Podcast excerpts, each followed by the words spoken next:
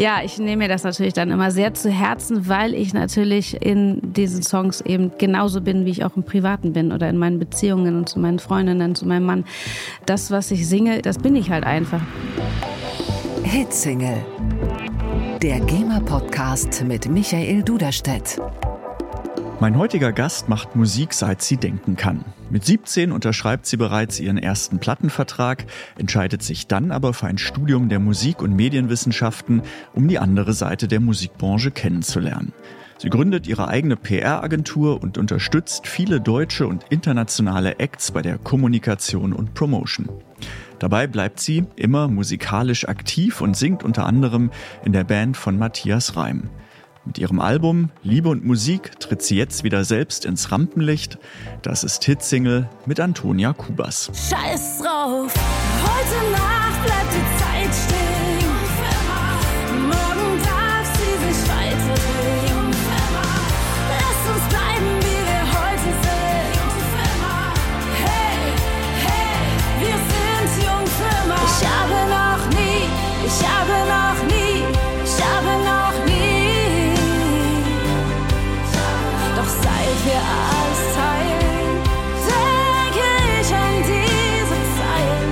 Ich habe noch nie, ich habe noch nie, ich habe noch nie, noch nie ein Liebeslied geschrieben. Ich geb dir Halt,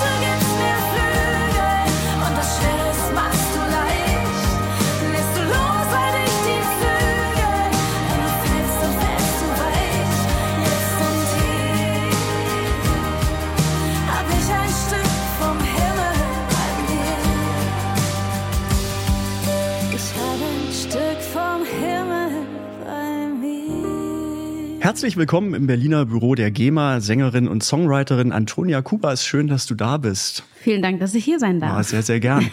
Wir haben gerade schon gemerkt, es sind Gräserpollen in der Luft. Bei dir sind es die Augen, bei mir mehr so im, im Rachenbereich. Für Podcast auf jeden Fall besser nichts zu sehen, als schlecht sprechen zu können. Aber ich denke, wir kommen gut durch heute. Ich hoffe. Du bist der wunderbare Beweis dafür, dass eigentlich nur noch nicht direkte Wege zum Ziel führen. Du hattest schon sehr früh mit Musik angefangen, hattest mit 17 deinen ersten Plattenvertrag, Genau. hast dann Medien- und Musikmanagement studiert, also vermeintlich was ganz anderes, bist natürlich in dem Umfeld, im Musikumfeld immer aktiv gewesen, weil du für großartige internationale und nationale Künstler PR-Arbeit gemacht hast und machst. Und dann, also ein bisschen Seitenwechsel, hast zwar immer Musik gemacht, aber hab so das Gefühl, jetzt nochmal wieder ein Seitenwechsel zurück. Du hast in diesem Jahr eine EP veröffentlicht mit neuen Liedern von dir und startest gefühlt jetzt nochmal richtig mit Musik durch. Wie kam es dazu?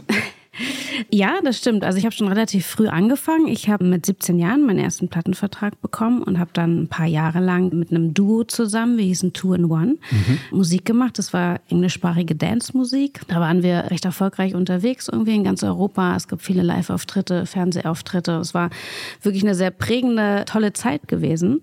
Aber irgendwann hatte ich halt den Wunsch danach, auch die andere Seite des Geschäfts kennenzulernen, weil mich halt auch interessiert hat, okay, wie kann man das verbinden, ne? Promotion, die ganzen Marketingaktivitäten im Hintergrund. Und ich war ja auch noch sehr jung und habe dann halt mich dazu entschlossen, Musik- und Medienmanagement zu studieren, habe aber immer weiter Musik gemacht. Also ich bin dann eigentlich immer schon zweigleisig, Zweigleisig, gefahren. genau. Also ich habe Mhm. dann auch in verschiedenen Bands gespielt, habe auch ein bisschen Country-Musik zwischendurch gemacht und mich einfach ein bisschen ausprobiert. Und dann bin ich auch so mehr oder weniger durch Zufall in die Band von Matthias Reim gekommen, weil ich dort einen Freund hatte, der auch schon länger in der Band war, der mich gefragt hat, Mensch, hast du nicht Lust, irgendwie mitzumachen? Und dann war ich anfangs irgendwie skeptisch, weil ich dachte so, boah, ich weiß gar nicht irgendwie, ne, so als Background-Sängerin und dann noch in einer Schlagerband, aber ich habe ja mich dann gar nicht deine Musik das bis war dahin eigentlich so war, bis, bis ne? dahin irgendwie gar nicht so mein. Genre. Ja.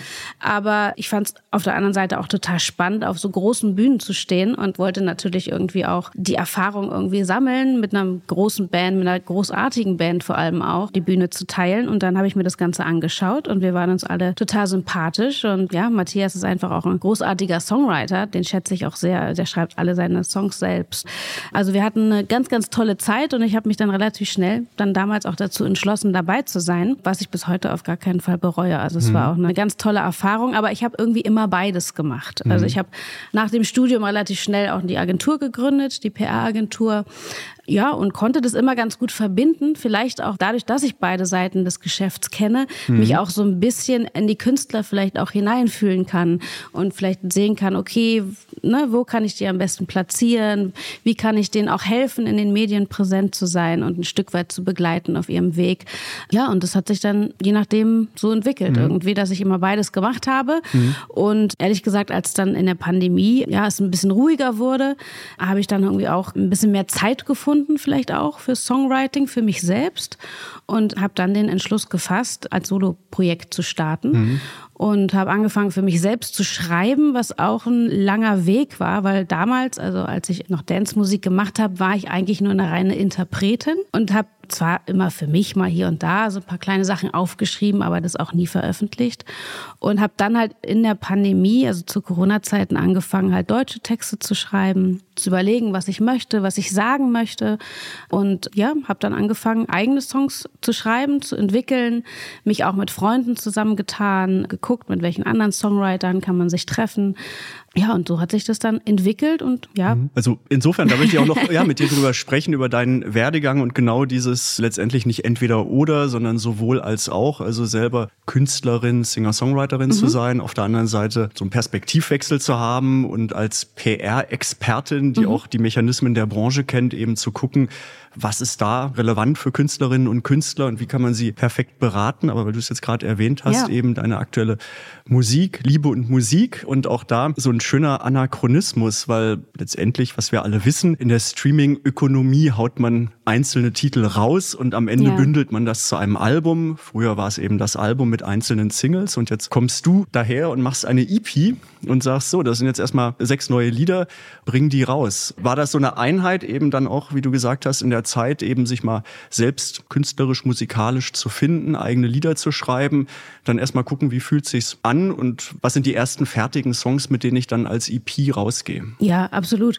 Also mir ist halt auf jeden Fall total wichtig gewesen immer, dass ich meine eigenen Geschichten erzähle, dass die Songs alle authentisch sind und so ist es auch auf der EP. Also es sind ausschließlich ja eigene Erfahrungen drauf und ich bin ehrlich gesagt auch so ein bisschen noch Fan von dem klassischen Album.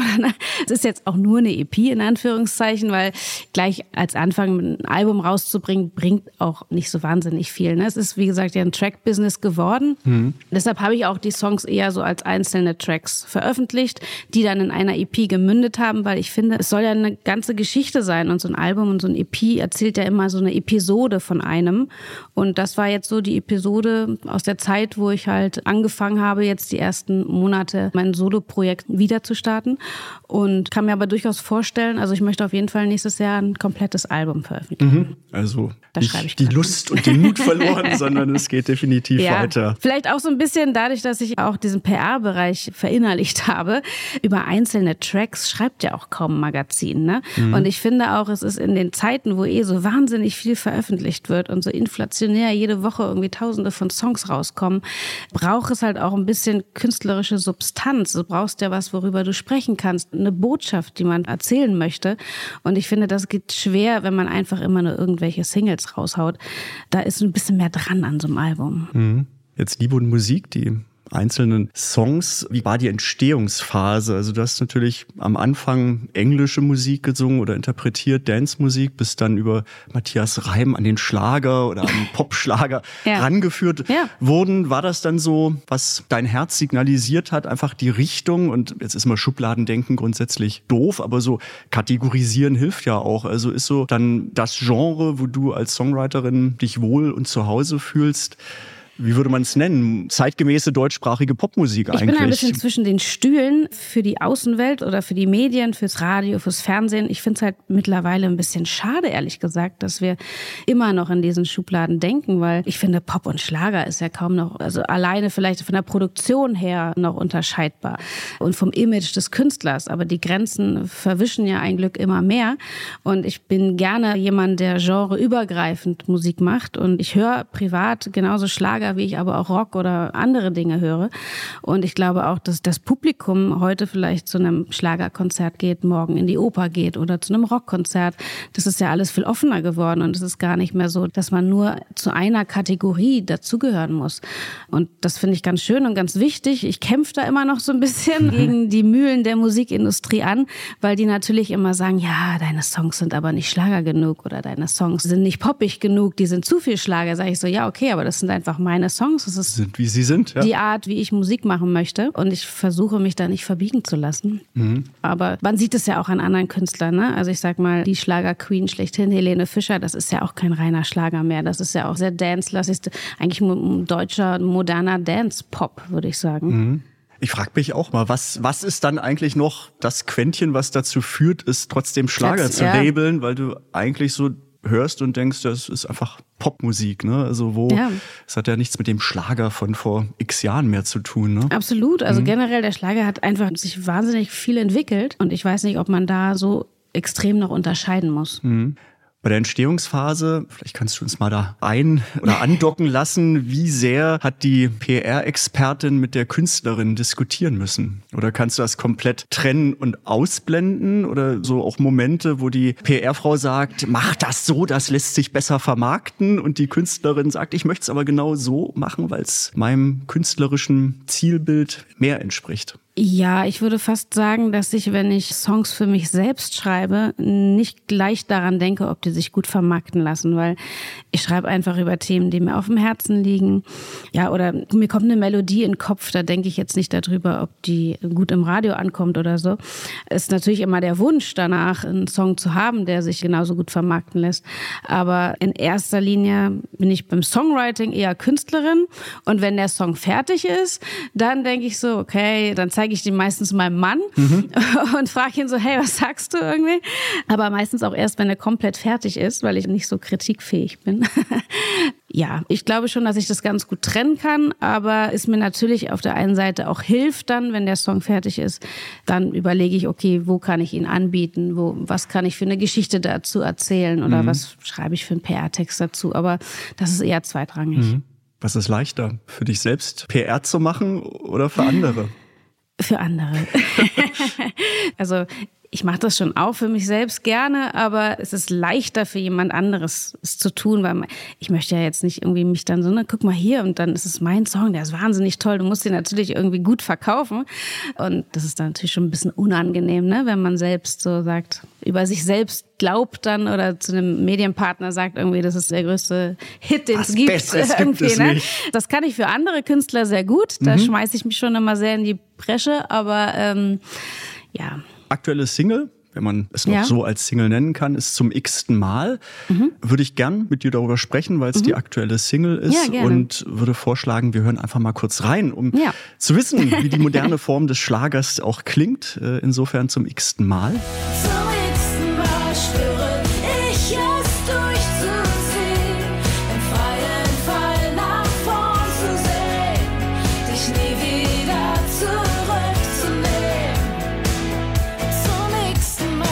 Ja, so klingt die aktuelle Single.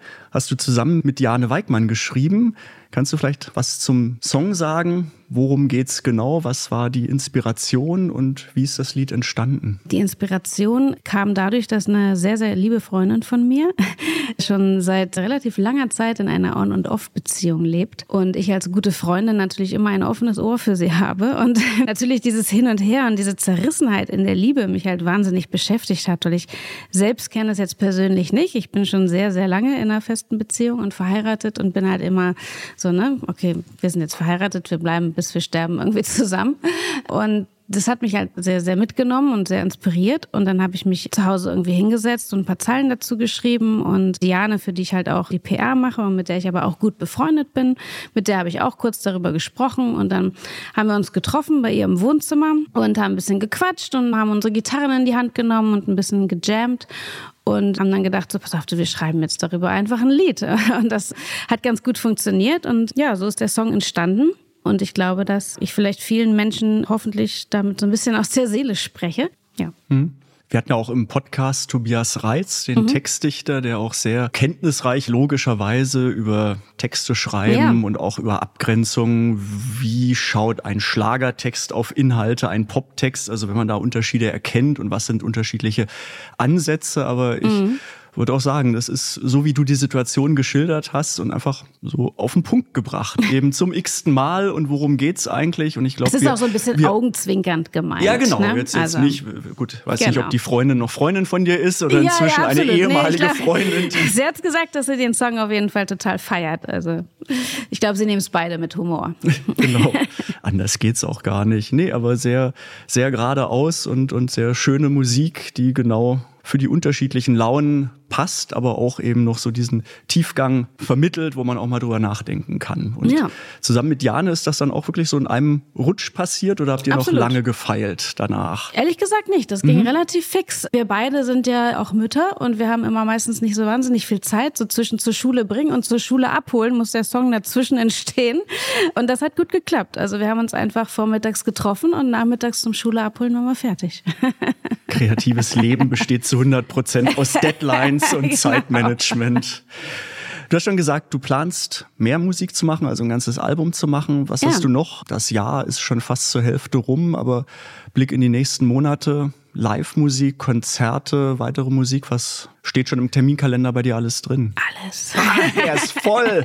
ja, ich komme jetzt direkt auch aus München. Ich war gerade im Studio und habe dort mit den Achterbahn-Jungs geschrieben und mit Julius Körner, den ich als Songwriter auch wahnsinnig schätze und großartig finde. Und ja, ich feile gerade so an vielen verschiedenen Songs. Also es werden dieses Jahr auf jeden Fall bestimmt noch drei, vier Songs erscheinen.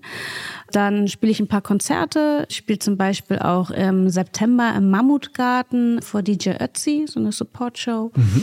Genau, also steht relativ viel auf dem Plan und das ist auch gut so. Standbein Background-Gesang, ist das auch noch ein Thema? Gibt es noch andere, so Matthias Reim oder so, ist das auch mal, mal so ein Fernziel oder demnächst, ich singe auch mal wieder mit? Oder seid ihr da inzwischen unterschiedlich oder in unterschiedlichen Umlaufbahnen unterwegs? Mm, also ich schließe es auf gar keinen Fall aus. Ich würde es auch jederzeit wieder machen. Momentan konzentriere konzentriere ich mich jetzt auf meine Solo-Karriere und auf meine eigenen Songs. Aber ich würde auch jederzeit wieder mit ihm singen. Mhm. Und State of Mind? bei dir persönlich, wenn du nach vorne blickst? Ist es positive ja. Anspannung vor dem, was alles kommt? Oder wie es so, auch ein bisschen Rückblick, ne? Wir kommen ja zum Glück auch immer weiter zurück, aber so diese ganze Stillstandzeit mit Corona, vielleicht ein mini positives Element, dass du für dich nochmal so gemerkt hast, okay, mit neuer Musik, ich kann nochmal in mich gehen und dann kommt was, aber jetzt Blick nach vorne, so in welcher Verfassung bist du momentan? Ja, also eigentlich muss ich sagen, bin ich recht optimistisch. Ich versuche einfach weiter Musik zu machen, meine Solokarriere voranzutreiben, weiterhin meine Agentur zu betreiben und ich finde es ganz wichtig, wir Künstler haben alle irgendwie eine Plattform, die einen, ne, ich vielleicht noch nicht so eine riesengroße, aber viele Künstler, die ich auch PR-seitig betreue, haben eine große Reichweite. Und ich finde es wichtig, dass einfach Künstler eine Botschaft haben, dass sie ihre Themen ansprechen und aussprechen. Und dabei helfe ich auch gerne, die irgendwie zu verbreiten. Und ja, also ich hoffe einfach, dass ich nächstes Jahr mein Album veröffentlichen kann. Ich würde total gerne auf Tour gehen. Ich hoffe einfach, dass es weitergeht. Dass alles, was du dir vorgenommen hast, auch so umgesetzt werden kann. Ja. Ja, definitiv. Wir werden es verfolgen und drück die Daumen und würde gerne dann nochmal eine Zeitreise in die Vergangenheit machen. Ein bisschen hast du ja schon was angedeutet, auch mit, mit 17 mit Musik angefangen, welche Bereiche, aber wo kommt das alles her? Wo ist der Ursprung? Wie fing es bei dir musikalisch in der Kindheit überhaupt an? Erste Erinnerungen an Musik? Ja, also ich habe in der Kirche immer so laut mitgesungen, dass mir die alten Omis irgendwie immer so Taschengeld für Eis gegeben haben. Also ich habe relativ früh angefangen, so Musik zu machen. Dann hatte ich Gitarrenunterricht, dann habe ich in der Fußgängerzone ein bisschen mit der Gitarre gespielt, ein bisschen gesungen und habe halt ja immer Spaß daran gehabt, halt irgendwie mich irgendwo hinzustellen und zu singen. Auch zu Hause habe ich ständig irgendwie gesungen. Und meine Eltern haben mich auch schon relativ früh immer zu Konzerten mitgenommen. Mein Vater ist, glaube glaube ich, der größte Bob Dylan-Fan auf der Welt. Und ich war schon als Baby so auf diesen ganzen Konzerten irgendwie dabei. Und vielleicht hat mich das unterbewusst auch so ein bisschen geprägt. So Johnny Cash, Bob Dylan, so diese ganzen Songs, die meine Eltern einfach gehört haben. Ja, und dann habe ich selber, ja, war auch breit gemischt. Also ich habe auch als Kind schon immer so Schlager nachgesungen. Aber meine Eltern haben auch Reinhard May gehört und Udo Lindenberg oder äh, Herbert Grönemeyer. Damit bin ich irgendwie so aufgewachsen. Und das hat mich wahrscheinlich schon ein Stück weit geprägt, würde ich sagen. Ja, und dann bin ich da so reingerutscht. Dann kam die erste Schülerband. Mhm. Dann habe ich bei einem Casting damals mitgemacht, was ich dann gewonnen habe, wo ich dann diesen Plattenvertrag äh, bekommen habe. Das war eigentlich eine ganz lustige Geschichte. Also ich dachte ehrlich gesagt, es geht darum, dass die ein Haarmodel suchen, weil das war gesponsert von einer Haarverlängerungsfirma. Und lange Haare danach. so als Teenager-Mädchen habe ich so ein bisschen darunter gelitten, dass ich nicht so wahnsinnig tolle Haare hatte. Und dann habe ich da mitgemacht und als ich dort angekommen bin, haben sie mir gesagt, so ja, welchen Song hast du denn vorbereitet? Und da war ich erstmal so, Song? Ich dachte, es geht um meine Haare. Und dann meinen sie so, nee, wir suchen hier eine Sängerin. Das Ganze wird gesponsert von einer Haarverlängerungsfirma. Und ich so, das passt super zusammen, weil ich möchte ja auch gerne Sängerin werden.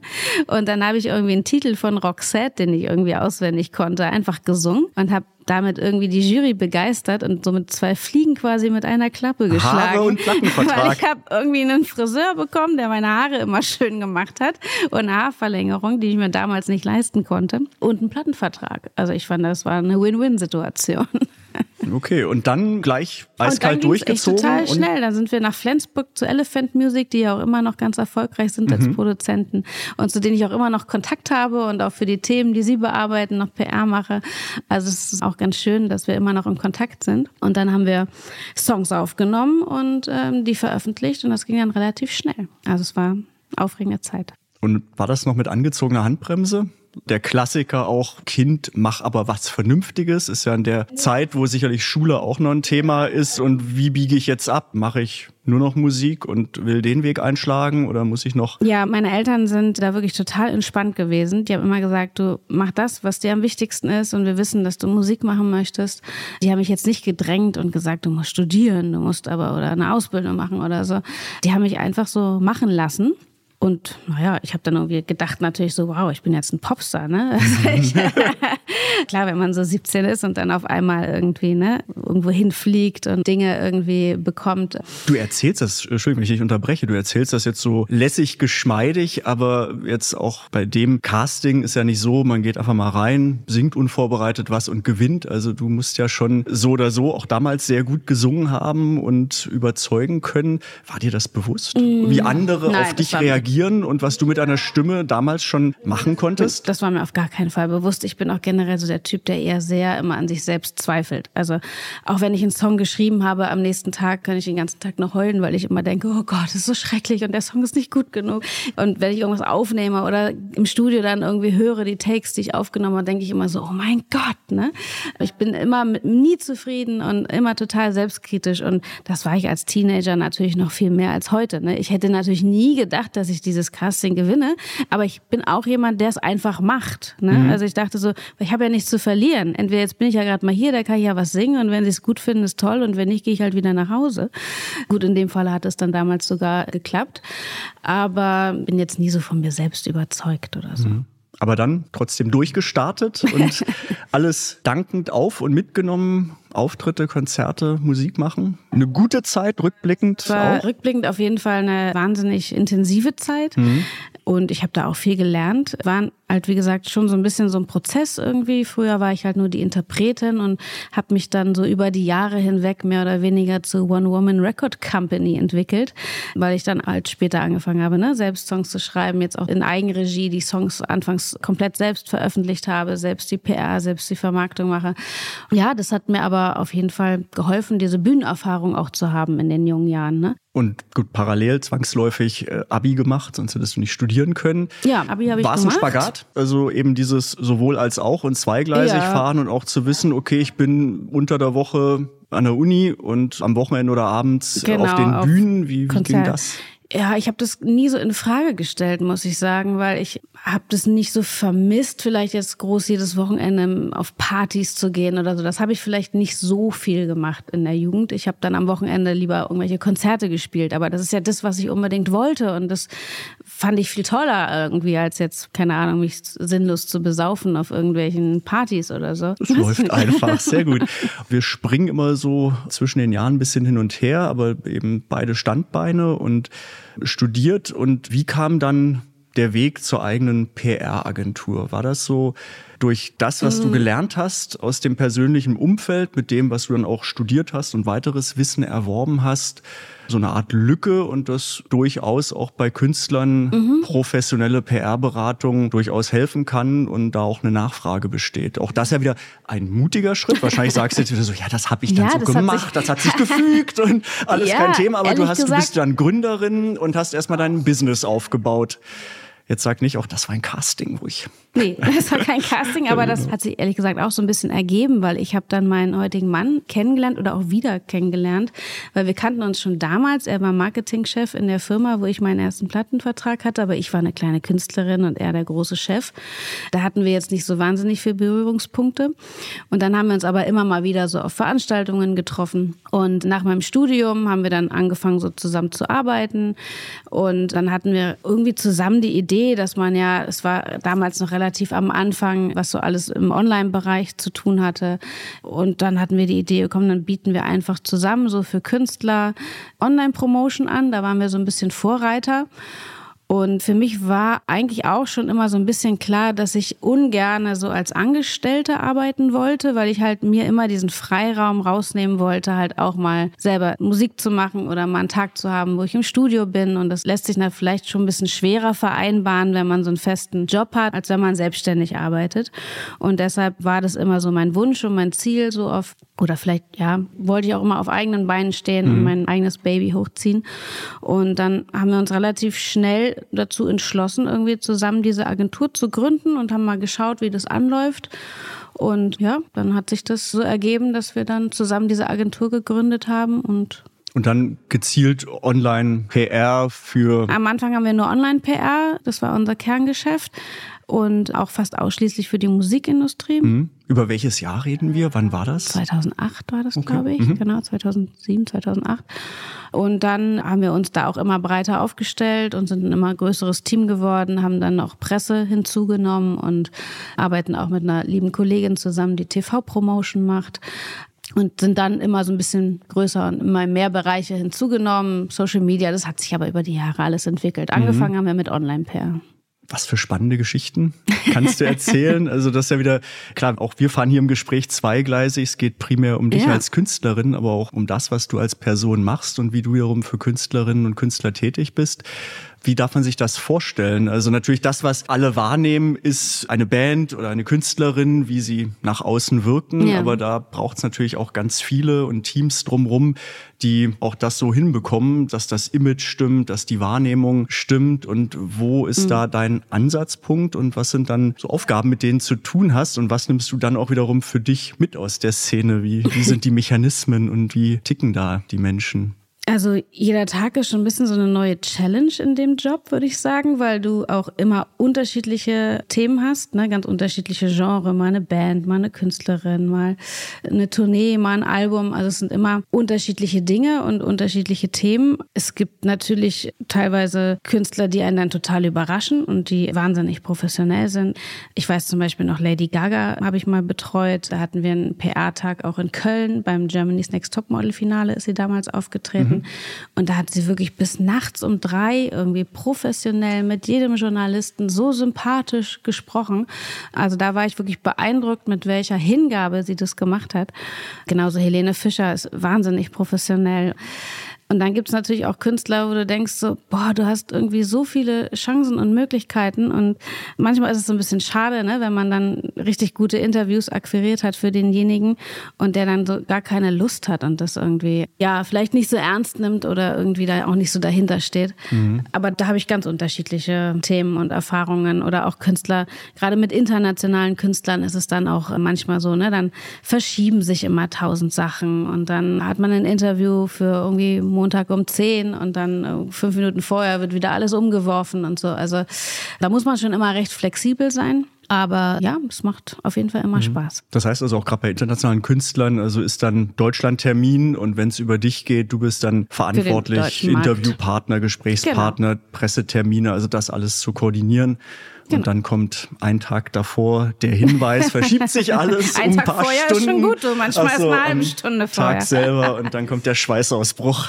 Genau. Ich wollte doch jetzt selbst im Studio sein und singen und Ja, aber ich kann das ganz gut hin und her schieben. Amen. Das geht ganz gut. Genau, wäre jetzt auch die Frage gewesen, musst du dir Zeiten blocken für dich selbst? Also letztendlich ist ja, wenn Ja. Lady Gaga jetzt irgendwie einen Tag später oder ein paar Stunden anders kommt, kannst du ja nicht sagen, da kann ich jetzt aber nicht. Nein, um äh, Gottes Willen. So, sondern du musst flexibel sein, aber Da wie? muss ich flexibel sein und ich habe auch ein großartiges Team, Mhm. die dann notfalls auch für mich einspringen. Wenn ich jetzt sage, ich bin jetzt nächste Woche dann und dann nicht da, dann muss ich aber natürlich sicherstellen, dass die Mhm. Themen, die ich PR-seitig betreue, genauso gut behandelt werden, als wäre ich da. Ja. Das ist mir auf jeden Fall immer wichtig. Und wie schwer ist es für dich, dich selbst zu koordinieren? Also gerade weil es jetzt dein eigenes Business ist oder auch generell ist ja schwer, sich einfach mal wieder rauszunehmen, aber du musst ja trotzdem genauso für dich selbst Ja. kreative Freiräume finden und das koordiniert bekommen. Ja, das ist manchmal natürlich schwer, gerade weil ich eben auch noch eine Familie habe.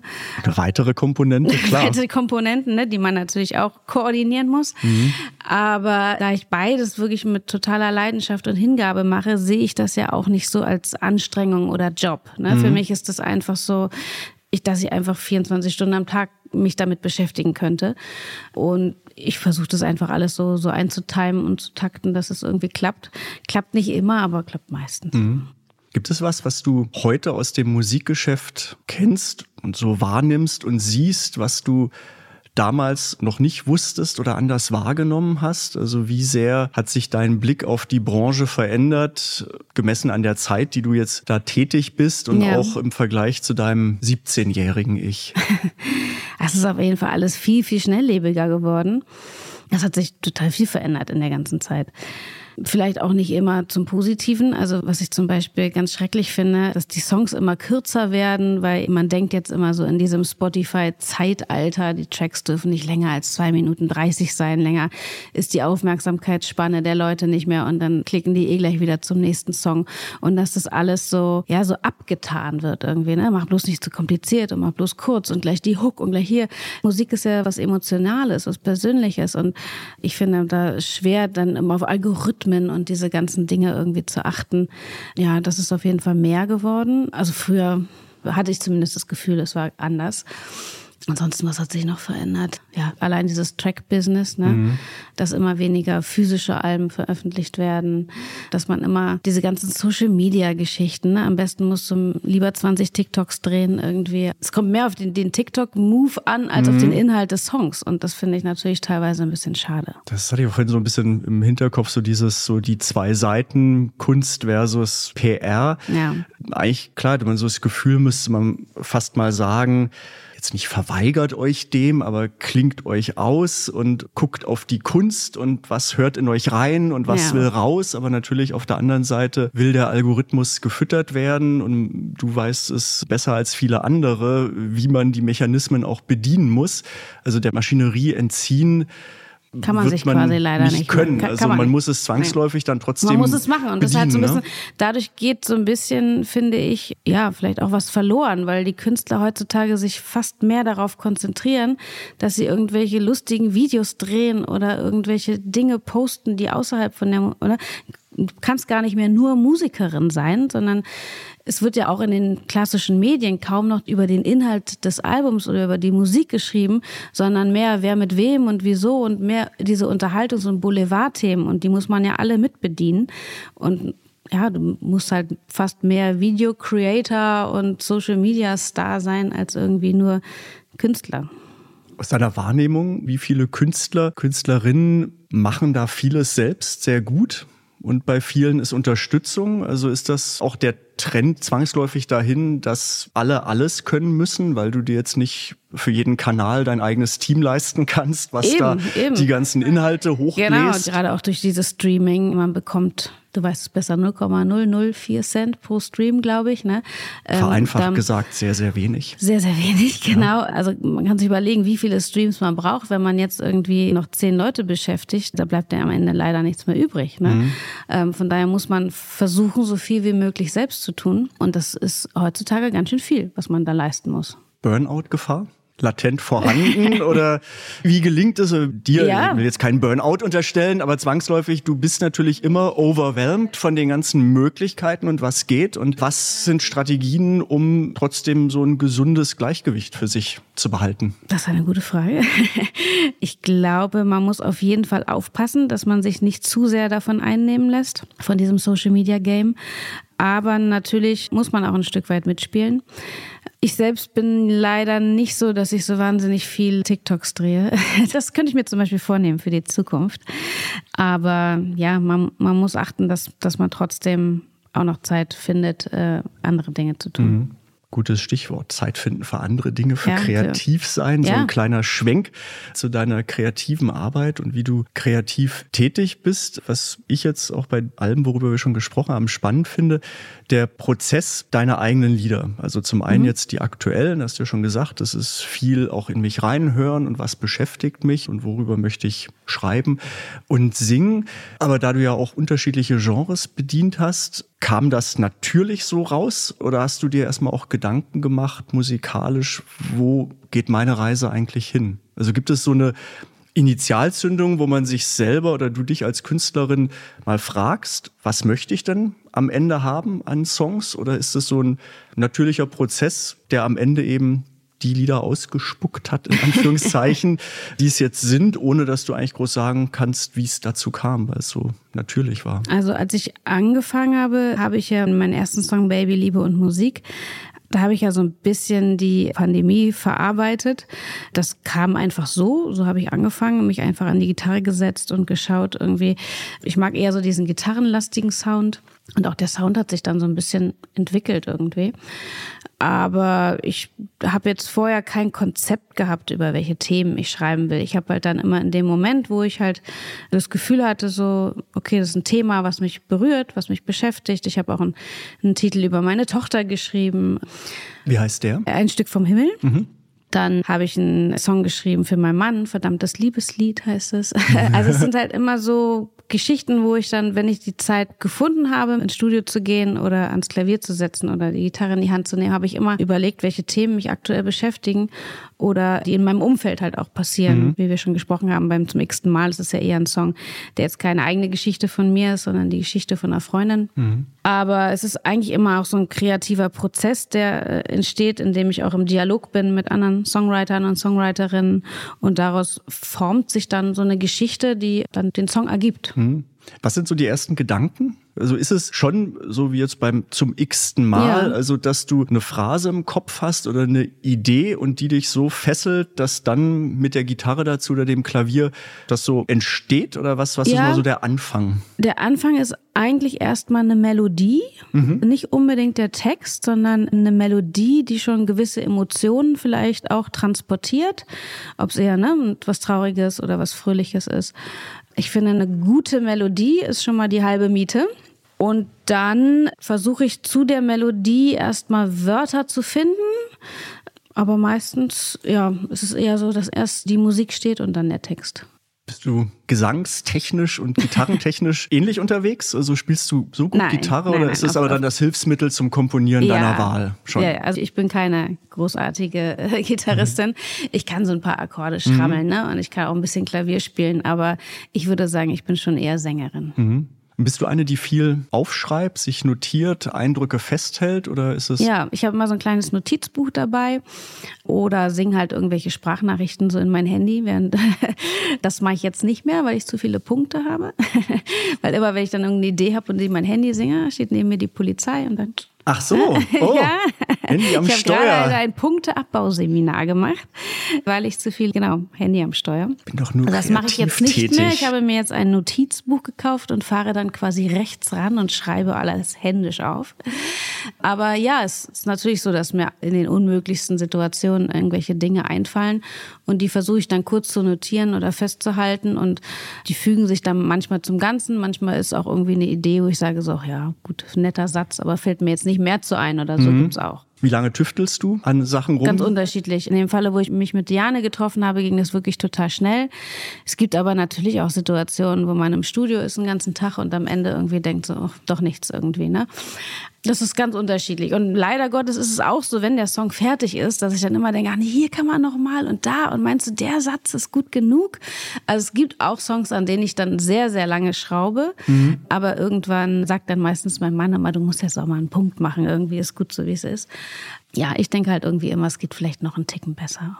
Na gut, ja, dann kann man es ja in der Live-Version nochmal ändern. Aber gut, irgendwann wahrscheinlich ist es dann aber auch hilfreich, wenn externe Ja, genau. genauso als Sparringspartner vielleicht sagen, okay, jetzt vielleicht Ja. besser wird's nicht oder ab dem Punkt kann man es vielleicht nur noch verschlimmbessern Genau, sogar. ne? genau, Und das ist immer die Gefahr, Lass ne? mal gut sein. Aber du hast ja schon gesagt, Ja. äh, Selbstzweifel sind immer da oder Leider ja. Ich bin immer super kritisch und ja.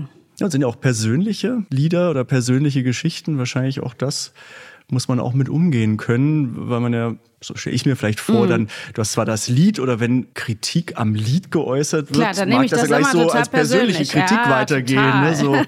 Ja, ich nehme mir das natürlich dann immer sehr zu Herzen, weil ich natürlich in diesen Songs eben genauso bin, wie ich auch im Privaten bin oder in meinen Beziehungen und zu meinen Freundinnen, zu meinem Mann.